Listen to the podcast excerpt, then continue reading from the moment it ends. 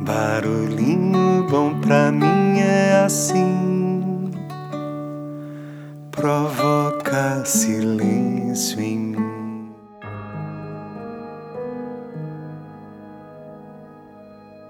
No Barulhinho Bom de hoje, eu vou compartilhar aqui um texto extraído do livro Aprendendo a Viver, de Clarice Lispector, chamado As Três Experiências.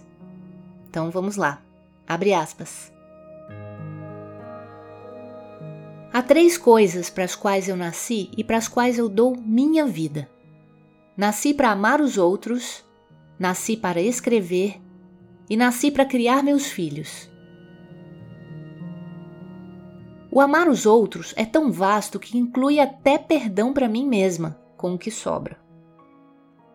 As três coisas são tão importantes que minha vida é curta para tanto. Tenho que me apressar, o tempo urge não posso perder um minuto do tempo que faz minha vida. Amar os outros é a única salvação individual que conheço. Ninguém estará perdido se der amor e, às vezes, receber amor em troca. E nasci para escrever. A palavra é o meu domínio sobre o mundo. Eu tive desde a infância várias vocações que me chamavam ardentemente. Uma das vocações era escrever. E não sei por que foi esta que eu segui. Talvez porque para as outras vocações eu precisaria de um longo aprendizado, enquanto que para escrever o aprendizado é a própria vida se vivendo em nós e ao redor de nós. É que não sei estudar. E para escrever, o único estudo é mesmo escrever. Adestrei-me desde os sete anos de idade para que um dia eu tivesse a língua em meu poder.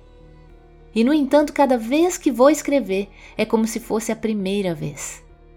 Cada livro meu é uma estreia penosa e feliz. Essa capacidade de me renovar toda à medida que o tempo passa é o que eu chamo de viver e escrever. Quanto a meus filhos, o nascimento deles não foi casual. Eu quis ser mãe. Meus dois filhos foram gerados voluntariamente. Os dois meninos estão aqui ao meu lado. Eu me orgulho deles, eu me renovo neles, eu acompanho seus sofrimentos e angústias e lhes dou o que é possível dar. Se eu não fosse mãe, seria sozinha no mundo. Mas tenho uma descendência e para eles no futuro eu preparo meu nome dia a dia. Sei que um dia abrirão as asas para o voo necessário e eu ficarei sozinha. É fatal. Porque a gente não cria os filhos para a gente. Nós os criamos para eles mesmos. Quando eu ficar sozinha, estarei cumprindo o destino de todas as mulheres.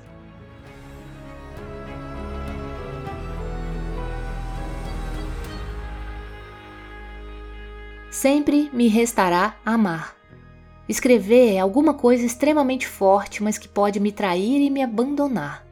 Posso um dia sentir que já escrevi o que é o meu lote neste mundo e que eu devo aprender também a parar.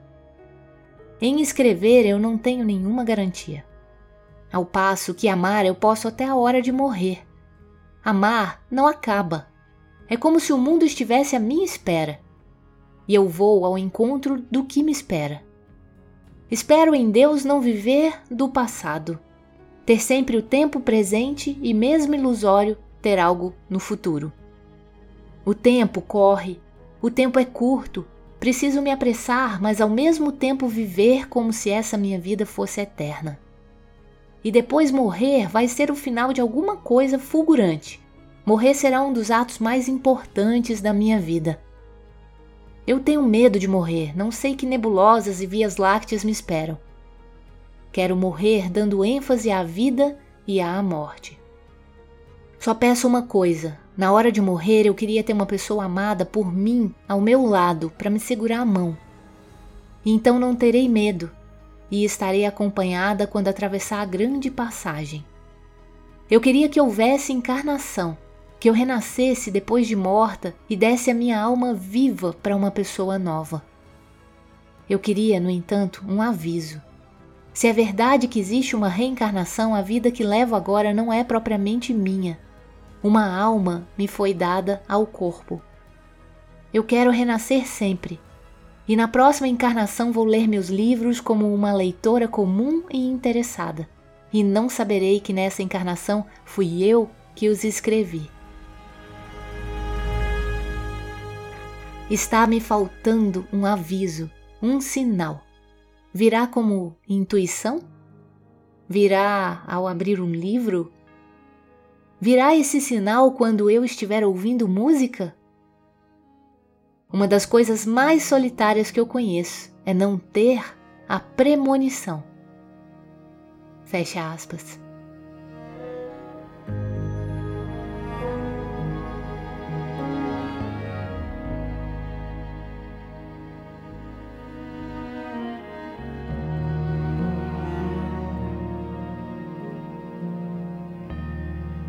Então, deixa a gente com esse barulhinho bom e desejo uma vida longa repleta de amor para cada coração ouvinte. E que essa reflexão possa trazer grandes aprendizados para a nossa vida, para que possamos viver em sua máxima intensidade.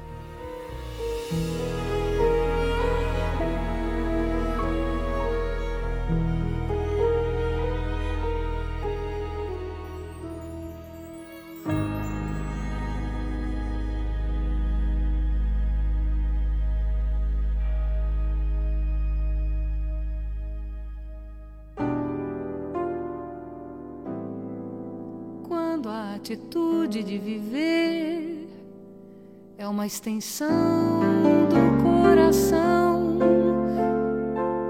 É muito mais que um prazer, é toda a carga da emoção. Que era um encontro com o sonho que só pintava no horizonte. E de repente diz presente, sorri e beija nossa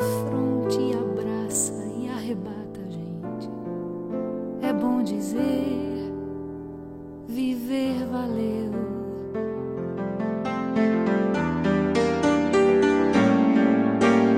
Ah, já não é nem mais alegria, já não é nem felicidade.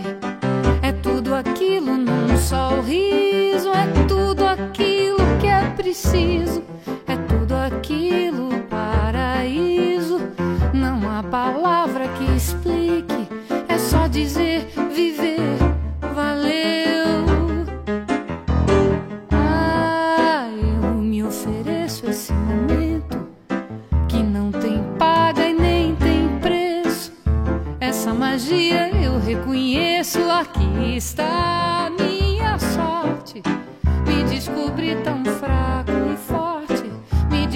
tão fraco